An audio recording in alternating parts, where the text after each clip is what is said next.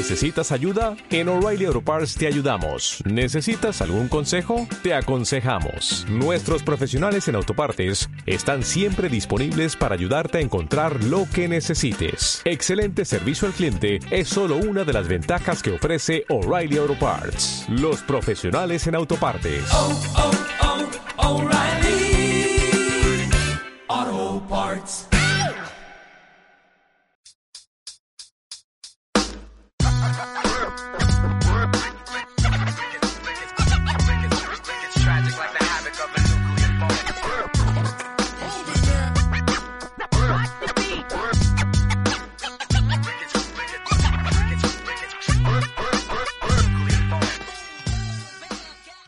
Este espacio está siendo totalmente motivado por la situación actual que estamos viviendo a nivel global con el COVID-19, coronavirus, una situación fuerte, estremecedora para nuestra sociedad, para nuestra especie, para nuestra vida.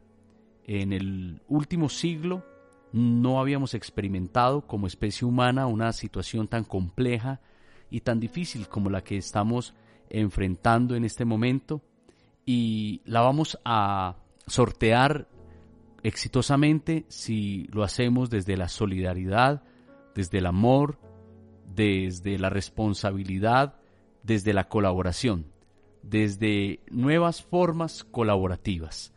Inmensas gracias a todas las personas que están haciendo en este momento su oficio al servicio de todos nosotros. Las fuerzas militares, los servicios médicos, los campesinos, que es muy importante eh, expresar nuestra gratitud inmensa a los campesinos que en este momento eh, están labrando la tierra, están en el mundo agropecuario, eh, produciendo para que nosotros en las ciudades podamos pasar esta coyuntura. hace algún tiempo escuché una frase que decía, sin campo no hay ciudad. Y en momentos como estos eh, sí que se hace claro y cierto que sin campo no hay ciudad. Entonces una gratitud enorme, una expresión de gracias profunda para todas estas personas que están hoy eh, sirviendo a nuestra sociedad, eh, nuestros líderes comunitarios, para todos ellos una expresión profunda de gratitud por lo que nos están brindando al servicio de todos nosotros como sociedad en este momento de tanta incertidumbre y complejidad. Para ir entrando en materia, eh, la primera eh, reflexión que quiero eh, entregar para todos ustedes el día de hoy es una reflexión acerca de la fragilidad. Somos tremendamente frágiles y, y lamentablemente pareciera que no nos hubiéramos dado cuenta antes de lo frágiles que somos. Tal vez nunca quisimos pensarnos frágiles o reconocernos frágiles porque ser fuertes o mostrarnos fuerte era lo que culturalmente o lo que venía culturalmente premiándose. Y hoy, frente a una situación como la que estamos viviendo, reconocernos frágiles, hallarnos vulnerables, sensibles, hace parte fundamental del camino de salida hacia un nuevo lugar, hacia un nuevo territorio. Y con estos nuevos paradigmas empiezan a emerger nuevas posibilidades en nuestro vivir. Cuando hablamos de un ser humano frágil, es un ser humano que se permite pedir ayuda. Cuando nos encontramos eh, reconociendo que somos sensibles, nos permitimos sentir miedo. Cuando sentimos y nos damos cuenta que realmente no hay por qué estar buscando y proyectarnos ser los todos poderosos, sino que darle lugar a nuestra fragilidad, darle lugar a nuestra sensibilidad, darle lugar a toda esa vulnerabilidad humana con seguridad es un buen inicio para empezar a reinventarnos como seres humanos.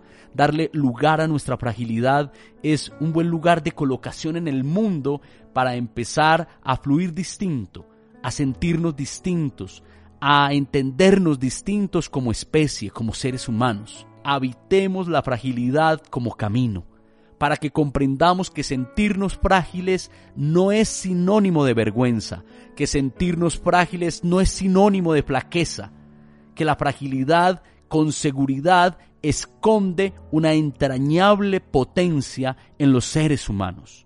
Que en la medida que un ser humano se habita, se reconoce más frágil, con seguridad se hace mucho más poderoso, porque desde nuestra fragilidad podemos reconocer los caminos de transformación que requerimos hacia un buen vivir. Un segundo eh, momento de reflexión o un segundo capítulo de reflexión que tengo preparado para este espacio, hablar con todos ustedes acerca de la presencia consciente. Cómo estar presentes y cómo estar conscientemente presentes en medio de esta situación tan fuerte que estamos viviendo como sociedad. Muchas personas aún creen que lo del COVID es un cuento. Muchos dicen, no, es una narrativa del capitalismo contemporáneo para que compremos antibacteriales, para que vayamos a mercar, para que gastemos el dinero y se niegan a creer en la realidad que estamos viviendo. Otras personas eh, tampoco toman acción porque se están negando la posibilidad de sentir que una posible eh, enfermedad pueda llegar a su cuerpo o a su familia. Entonces no hay presencia plena. La presencia plena implica estar en el aquí y en el ahora. Cuando los seres humanos estamos en presencia plena, en el aquí y en el ahora, podemos fluir distinto, podemos trabajar distinto, podemos habitar el espacio distinto, podemos encarar los retos y desafíos que tenemos de forma distinta. Ahora, voy a profundizar con ustedes. ¿Qué significa eso de estar aquí y estar ahora? Y es que estar aquí tiene que ver con estar en el cuerpo. Estar aquí, vivir aquí, reconocernos en el cuerpo, habitar nuestro cuerpo, estar en el aquí no solo en el lugar físico en el cual hacemos presencia, sino estar aquí como el reconocimiento de estar en el cuerpo mismo. Ahora, la segunda parte de la presencia plena es estar ahora. No es estar en el pasado. No es estar viviendo en el ayer. No es estar viviendo en las historias de las historias de aquello que hemos vivido, sino en el presente. El tiempo del presente es el tiempo del instante, es el tiempo del arte, es el tiempo de la poesía, es el tiempo de las emociones, es el tiempo para fluir, es el tiempo para amar, para estar con el otro. El tiempo del presente es un tiempo incalculablemente valioso en la vida de los seres humanos. Ahora, lamentablemente cuando decimos que estar en el aquí y en el ahora es estar presente, muchos de nosotros no experimentamos la presencia plena porque culturalmente nos enseñaron a vivir por fuera de nosotros. Cuando está mucho el silencio en la casa, entonces ponemos radios, grabadoras, eh, sonidos para distraer nuestra atención. Cuando invitamos a las personas a una conversación que los enfrenta a ellos mismos, lo que hacemos muchas veces es evadirnos de esas conversaciones cuando estamos en un lugar donde debemos guardar solemnidad, muchas veces tal vez nos distraemos. Entonces, esto de estar presente quiere decir estar aquí y estar ahora, para que así podamos fluir de una manera más poderosa, de una manera eh, más contundente, de una manera eh, mucho más efectiva en nuestro actuar como seres humanos la tercera reflexión que tengo preparada para conversar el día de hoy tiene que ver con una frase de Federico Nietzsche que dijo, no existen los hechos, tan solo existen las interpretaciones. Este es un tercer camino de reflexión que quiero plantear en este momento con todos ustedes. No existen hechos, tan solo interpretaciones. Es decir, las interpretaciones que hacemos son lentes, son lentes que le ponemos a nuestra realidad, a lo que vivimos. Para muchas personas, la actual crisis es el mejor momento para hacer negocios. Para otros es el peor momento de su empresa, porque no existen, entre comillas, no existen hechos, sino tan solo interpretaciones. Y en esa lógica, las interpretaciones que hacemos de la vida se convierten en los lentes por los cuales miramos el mundo. Y en esa óptica, en medio de estas tensiones y de estos episodios tan fuertes que estamos viviendo de enfermedad, amenaza y muerte, entonces eh, muchas personas quizás están interpretando desde el dolor, desde la falencia, desde el faltante, desde la carencia. Sin embargo, a la luz de lo que planteaba Nietzsche, si no existen hechos, tan solo interpretaciones, yo quiero hacer una pregunta y es, ¿qué luces nos trae desde el mundo interpretativo lo que estamos viviendo con esta situación del COVID-19? En, en otras palabras, ¿qué hay de bueno en tanta oscuridad? ¿Qué hay de bueno en tanta sombra?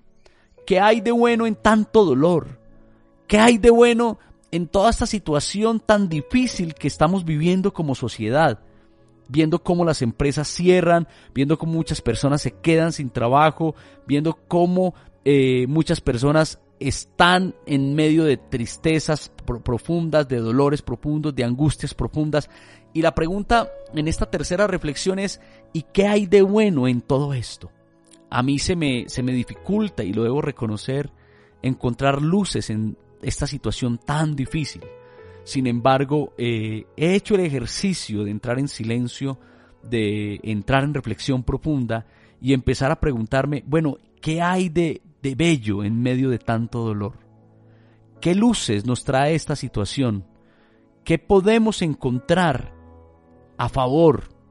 Y entonces empiezo a, a recrear lo bello que es compartir en familia a reencontrarme eh, conmigo mismo, a darme cuenta de muchas cosas que tal vez por el afán del consumismo diario no estaba teniendo en cuenta. Entonces, en esta tercera reflexión quiero ubicar una pregunta trascendental.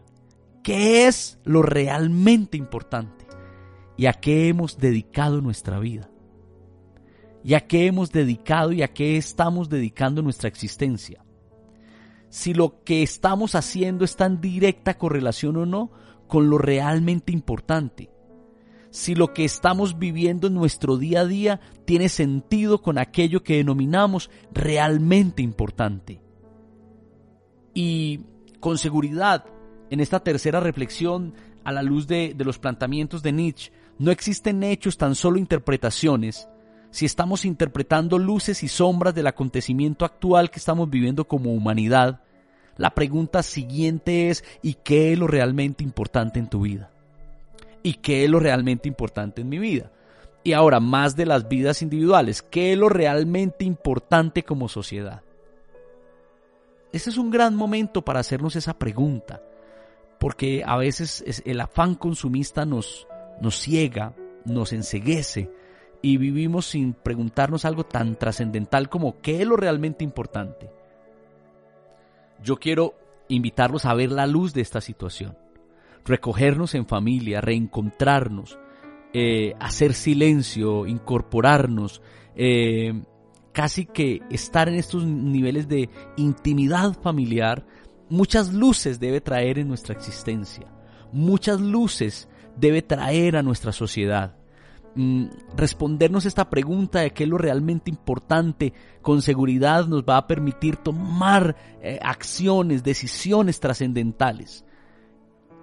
¿Será que lo realmente importante es tener? ¿Será que lo realmente importante es parecer? ¿Será que lo realmente importante es aparentar? ¿Será que lo realmente importante es trabajar en una oficina de sol a sol? ¿Será que lo realmente importante es poseer bienes materiales? ¿Será que lo realmente importante en nuestra sociedad es construir edificios? ¿Será que lo realmente importante en nuestra sociedad es construir grandes fábricas? No quiero decir que no o que sí. Lo que quiero es generar un espacio conversacional de reflexión profunda en medio de estas tensiones que vivimos como sociedad. Y desde este cuarto lugar de colocación emerge un quinto lugar de colocación, de reflexión hoy en este espacio.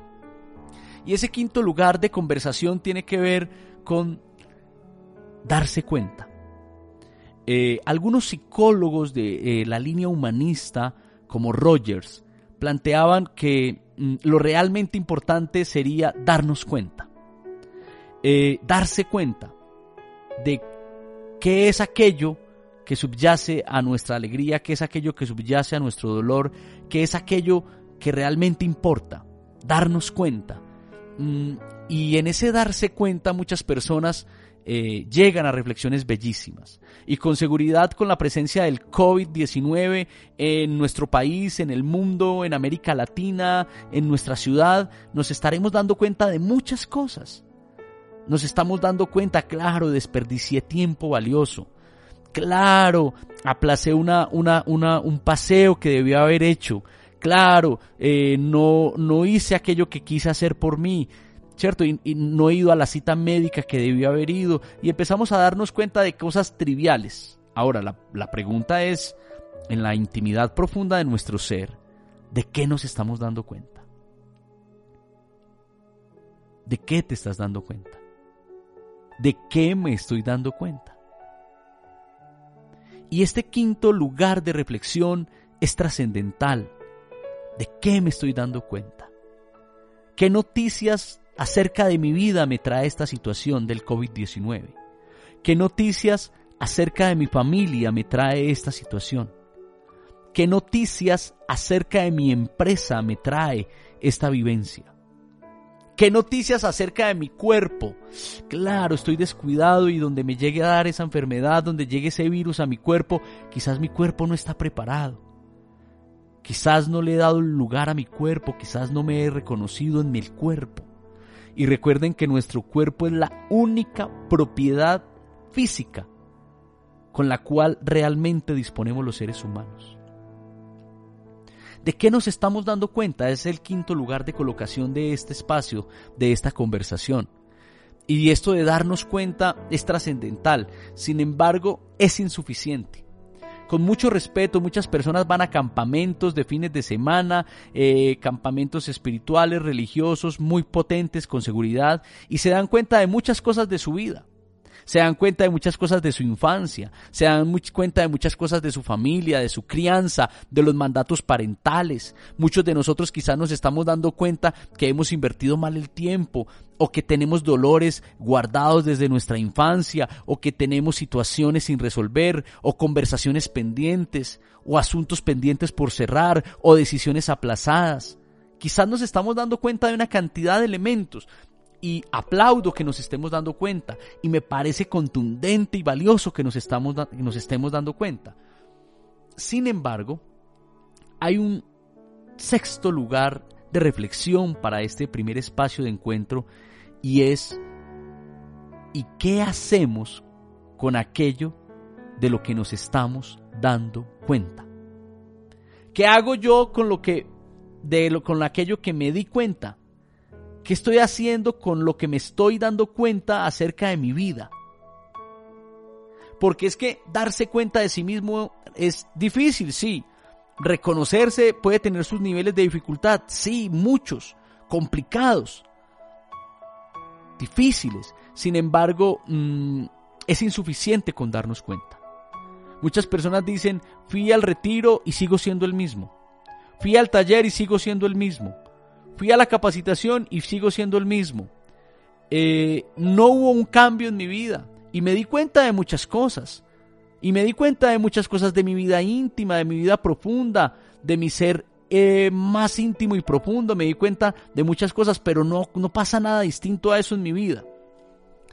Y es porque no hacemos nada con aquello con lo que nos damos cuenta. el gran salto cuántico lo damos los seres humanos cuando con el darse cuenta emprendemos acciones reales de transformación, acciones reales de cambio, acciones reales de movimiento, acciones reales que nos permitan movernos, a descubrirnos, a redescubrirnos. Y en esta lógica mm, quiero llamar la atención y quiero invitarlos a todos a respondernos la pregunta, ¿qué acciones vamos o estamos tomando con el darnos cuenta que nos permite la actual situación que vive nuestra especie humana?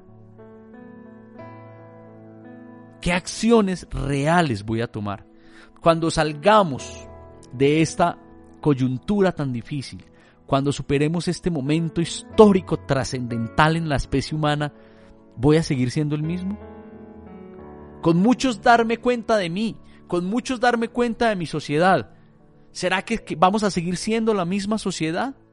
¿Será que queremos seguir siendo esos mismos seres humanos? ¿O será que estos acontecimientos que estimulan el reconocimiento y, la posibilidad de encontrarnos, de hallarnos, de descubrirnos, de darnos cuenta, nos pueden permitir ir a nuevos lugares de acción.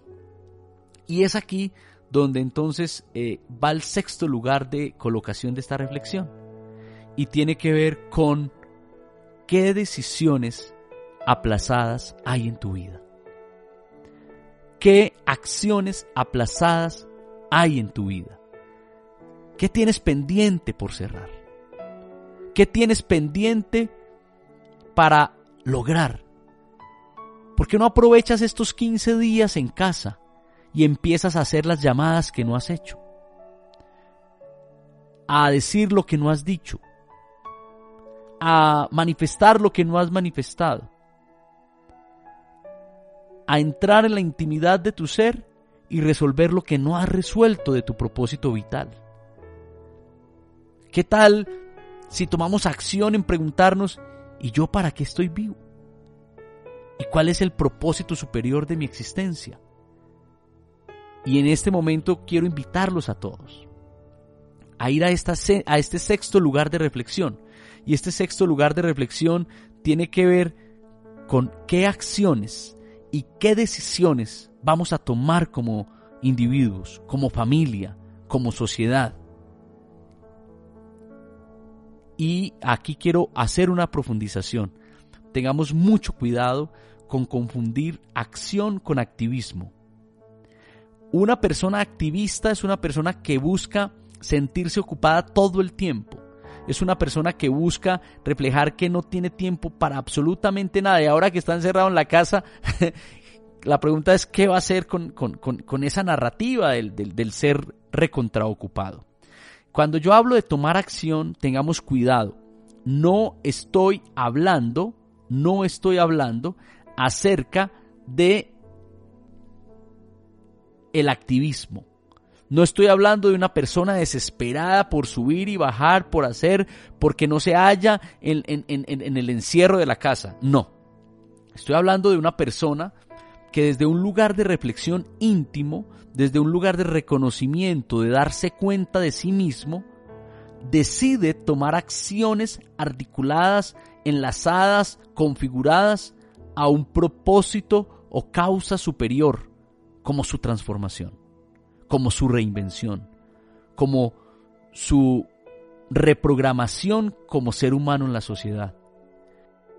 Y es aquí donde quiero ir entonces al séptimo lugar de reflexión de este espacio. Y es, ya pasamos por nuestro primer lugar de reflexión hoy, la fragilidad. Diga el, débil, fuerte soy, por allá dice la teología bíblica. En la debilidad hay una fortaleza incalculable. Dejémonos de hacer los guapos, dejémonos de hacer los valientes, y habitémonos y reconozcámonos frágiles. Y si tenemos miedo, vivámoslo. Y si tenemos muchos sustos, vivámoslos. Y si hay llanto que quiere emerger, que emerja. Sí, claro. En la fragilidad hay un poder mágico y los quiero invitar a vivir ese poder mágico de sentirnos frágiles. Lo segundo es desarrollar una presencia plena en medio de esta situación y de la vida misma. Las personas más poderosas, más efectivas eh, que yo conozco y que he leído, narran aquello de estar presentes en el lugar y en el espacio, en el tiempo que es, no en el pasado, no en el futuro, sino en el presente estar en presentificación, en presencia plena, en el aquí en el ahora, en el tiempo de la poesía, en el tiempo del arte, en el tiempo del instante, en el tiempo de lo que emerge. Y a partir de ese lugar, preguntarnos, la tercera reflexión de este día es, basados en la frase de Nietzsche, no existen hechos, tan solo interpretaciones, es preguntarnos cómo estamos interpretando lo que nos está aconteciendo como sociedad ¿Cómo estoy interpretando esto del COVID-19? E intencionalmente les preguntaba, y pues cosas malas y difíciles y duras del COVID-19, todas. Todas. Ahora, la pregunta es, ¿y qué de bueno hay en tanta maldad? ¿Y qué de bueno hay en tanta sombra? ¿Y qué de bueno hay en tanta oscuridad? ¿Qué es, cuál es el bien sublime que subyace, que esconde el COVID-19? Y a partir de ese tercer lugar de colocación que he planteado el día de hoy, que he preparado para conversar con ustedes y para reflexionar, entonces viene lo cuarto y es, ¿y qué es lo realmente importante?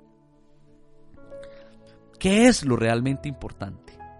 ¿A qué he dedicado mi vida? ¿A qué he dedicado 20, 30, 40 años de existencia, 80, 70? ¿Qué es lo realmente importante? Y cuando empezamos a preguntar y a poner en tensión esa pregunta sobre lo realmente importante, viene entonces algo muy bello y es el darnos cuenta. Darnos cuenta es despertar. Darnos cuenta es dejar de creer que un jardín de flores artificiales reemplazan un desierto, sustituyen un desierto. No, un jardín de flores artificiales es un jardín de flores artificiales romper los procesos de autoengaño, las narrativas de enajenación. Esto de, darnos cuenta es un despertar profundo hacia la posibilidad de ir a el sexto momento o sexto paso que he conversado hoy y es qué acciones y decisiones vamos a tomar como individuos, qué decisiones y acciones vamos a tomar como familia y qué decisiones y acciones vamos a tomar como sociedad porque es que con eventos como estos, con seguridad no podemos seguir siendo los mismos. No podemos seguir viviendo igual. Con seguridad situaciones como estas están exigiendo de nosotros como especie, como sociedad, como familias, como individuos repensarnos. Si nos quedaran 15 días de vida, si nos quedaran 20 días de vida, ¿qué vamos a hacer con estos 15, 20 días de vida que nos quedan? O sea, es hora de ir a la acción. Y recuérdenlo, no es el activismo que anestesia, no es el activismo que nos hace sentir muy importantes y ocupados. No. Tiene que ver con la acción consciente e intencional articulada a una causa o propósito superior que nos trasciende, como lo puede ser nuestra propia reinvención. Y la reflexión final de este espacio tiene que ver con una magia especial y se llama rompe la cáscara de tu ego. Rompe la cáscara de tu ego. Porque quizás muchas personas están diciendo, ¿qué, qué es esa fragilidad? Y que como así que presencia consciente, pues yo estoy aquí, ay, como así que lo que, que no existen eh, eh, hechos sino tan solo interpretaciones, es que señor no ha visto lo de Italia, es que señor no ha visto lo de España, eh, no, no, como así que, que, que, darse cuenta, darse cuenta de qué, como así que despertar, como así que qué es lo realmente importante, y empezamos a poner en tensión todas las narrativas. Y, a desdibujar todas las propuestas y a parecernos seres humanos producto terminado, soluciones ya terminadas, mejor dicho, casi que ángeles. Y la invitación final que empiezo por hacerme a mí y que le hago a todos ustedes es cómo podemos romper la cáscara de nuestro ego para que todo lo que estamos viviendo, para que todo lo que estamos sintiendo, experimentando como sociedad, realmente tenga un sentido y valga la pena. ¿Cómo podemos hacer para romper esa cáscara dura, esa cáscara ruda, hostil, que a veces se resiste a quebrarse. ¿Qué tal si mejor quebramos esa cáscara hoy en procesos conversacionales como estos y evitamos quebrarla en momentos de mayor calamidad? Porque quizás vamos a estar en situaciones mucho más difíciles. Y para poder anticiparlas, hoy hay una gran oportunidad, todavía hay una ventana de oportunidad, hay una ventana de tiempo, hay una ventana de espacio y tiene que ver con romper la cáscara de nuestro ego. Dejar nuestro ego fuera de lugar. Dejar de vivir para agradar a otros. Dejar de vivir una vida que no es la que queremos vivir. Dejar de vivir por impresionar al vecino. Dejar de vivir para buscar un aplauso. Dejar de vivir para buscar que nuestro ego se nutra. ¿Qué tal si rompemos la cáscara del ego y permitimos que las reflexiones anteriores sean una realidad en nuestra existencia. Yo quiero que en mi vida, y estoy tomando acciones para romper la cáscara del ego, debilitarla, y en la medida que el ego disminuye, el yo, maduro, responsable, que se hace cargo, aparece. Abrazos para todos, gracias, gracias, gracias, que estén muy bien. Cuídense, un abrazo, chao.